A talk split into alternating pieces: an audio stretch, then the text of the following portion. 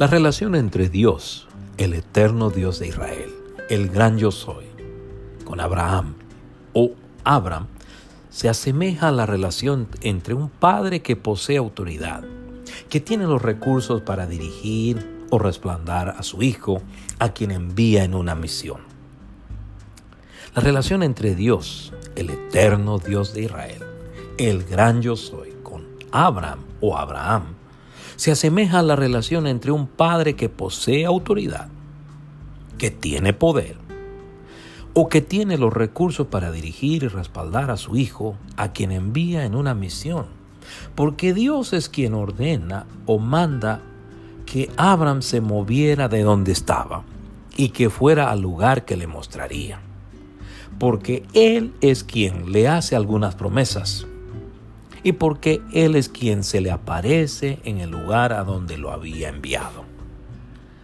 Asimismo, la relación entre Dios, el eterno Dios de Israel, el gran yo soy, y Abraham o Abraham se asemeja a la relación entre un padre que posee autoridad, que tiene poder, o que tiene recursos para dirigir y respaldar a su hijo, a quien envía en una misión, porque Abraham sigue u obedece sus mandatos o instrucciones y lo adora, venera, aclama u honra en donde se establece. En Hebreos 11, 8 al 10, el escritor de la carta a los Hebreos declara que Abraham obedeció el llamado de Dios y que vivió como peregrino en la tierra que Dios le había dado porque le tenía fe y porque esperaba una ciudad o un lugar con las marcas claras o con las señales claras que Dios la había construido. Por la fe, Abraham, siendo llamado, obedeció para salir al lugar que había de recibir como herencia, y salió sin saber a dónde iba. Por la fe habitó como extranjero en la tierra prometida como en tierra ajena, morando en tiendas con Isaac y Jacob, coherederos de la misma promesa, porque esperaba la ciudad que tiene fundamentos, cuyo arquitecto y constructor es Dios. Ahora bien, esta es la narración de Génesis 12, 1 al 9, en la versión Reina Valera. Pero Jehová había dicho a Abraham, vete de tu tierra y de tu parentela y de la casa de tu padre a la tierra que te mostraré. Y haré de ti una nación grande, y te bendeciré, y engrandeceré tu nombre, y serás bendición. Bendeciré a los que te bendijeren, y a los que te maldijeren maldeciré, y serán benditas en ti todas las familias de la tierra. Y se fue Abraham, como Jehová le dijo, y Lot se fue con él. Y era Abraham de edad de 75 años cuando salió de Arán. Tomó pues Abraham a Sara y su mujer y a Lot, hijo de su hermano, y todos sus bienes que había adquirido en Arán, y salieron para ir a tierra de Canaán. Y a tierra de Canaán llegaron. Y pasó Abraham por aquella tierra hasta el lugar de Siquem, hasta el encino de More. Y el cananeo estaba entonces en la tierra. Y apareció Jehová a Abraham y le dijo, A tu descendencia daré esta tierra. Y edificó allí un altar a Jehová, quien le había aparecido. Luego se pasó de allí a un monte al oriente de Betel y plantó su tienda en Betel, al occidente, y a Ai al oriente, y edificó allí altar a Jehová, e invocó el nombre de Jehová. Y Abraham partió de allí, caminando y yendo hacia el Negev. Debo señalarles que el libro de Génesis no solo narra el comienzo de la creación, el comienzo de la caída, el comienzo de las civilizaciones humanas, sino que también narra el comienzo de la historia de la redención. Es decir, la historia de Abraham, más tarde llamado Abraham, de Isaac, de Jacob y de sus doce hijos o doce patriarcas, marcan el comienzo de la relación de Dios o entre Dios con su pueblo, con los hijos de Israel, por medio de los cuales enviaría el Mesías al Señor Jesucristo. De hecho, en Mateo 1.1, el evangelista Mateo indica que el Señor Jesús, en su humanidad, era descendiente tanto del patriarca Abraham como del rey David.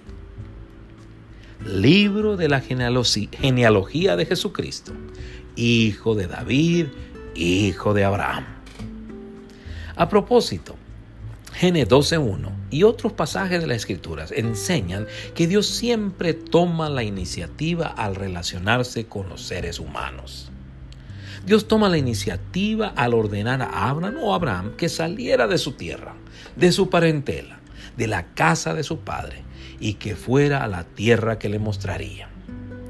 Por ejemplo, la narración que se encuentra en 1 de Samuel 3, 7 al 10 muestra cómo Dios tomó la iniciativa al llamar a Samuel, aun cuando el jovencito no lo conocía. Y Samuel no había conocido aún a Jehová, ni la palabra de Jehová le había sido revelada. Jehová, pues, llamó la tercera vez a Samuel, y él se levantó y vino a Elí, y dijo, heme aquí, ¿Para qué me has llamado? Entonces entendió Elí que Jehová llamaba al joven. Y dijo Elí a Samuel, ve y acuéstate, y si te llamare, dirás, habla Jehová, porque tu siervo oye. Así fue Samuel y se acostó en su lugar. Y vino Jehová y se paró y llamó como las otras veces, Samuel, Samuel. Entonces Samuel dijo, habla porque tu siervo oye. Si usted sigue por la fe al Señor Jesús, alabe, bendiga, exalte y agradezca a Dios por haberlo llamado, por haber tomado la iniciativa para que lo hiciera.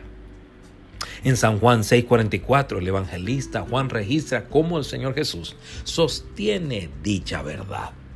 Ninguno puede venir a mí si el Padre que me envió no le trajere, y yo le resucitaré en el día postrero. Ahora bien, ¿qué enseña la declaración que se encuentra en Génesis 12.2?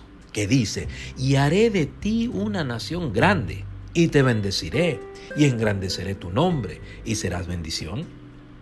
Primero, dicha declaración enseña que Dios hace la diferencia en la vida de las personas de fe, galardonándolas premiándolas, como fue en el caso de Abraham. Para motivar a Abraham o Abraham a que obedeciera su llamado, Dios promete hacer de él una nación grande, de bendecirlo, de engrandecer su nombre y de utilizarlo como vehículo de bendición a otros. En otras palabras, Dios no queda indiferente ante la obediencia de personas como Abraham o como usted. Es decir, Dios responde favorablemente a los que le obedecen y les permite percibir señales visibles de su favor, de su gracia o de su presencia en sus vidas. En Mateo 4, 18 al 20, el evangelista Mateo narra cómo nuestro Señor Jesús promete a Simón Pedro y su hermano Andrés hacer de ellos pescadores de hombres. Andando Jesús, dice, junto al mar de Galilea, vio a dos hermanos, Simón llamado Pedro y Andrés su hermano, que echaban la red en el mar, porque eran pescadores, y les dijo, venid en pos de mí, y os haré pescadores de hombres. Ellos entonces, dejando al instante las redes, le siguieron. Dios promete galardonar a Abraham porque no solamente iba a dejar atrás la protección y seguridad que le prestaba su parentela, pero también porque estaba prácticamente renunciando a su herencia.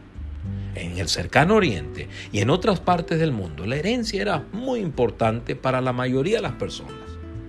Una herencia era importante porque consistía en animales, esclavos, tierras, herramientas, artefactos con mucho simbolismo y los dioses de la parentela.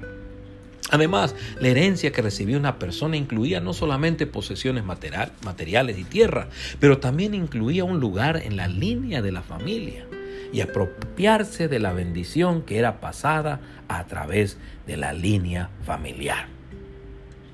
¿A quiénes galardona el Señor Jesús? ¿O cómo los galardona?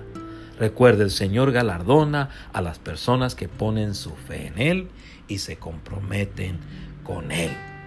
Así que siga el ejemplo de fe de Abraham y responda al llamado de Dios como lo hiciera Abraham. Amén. Dios le bendiga.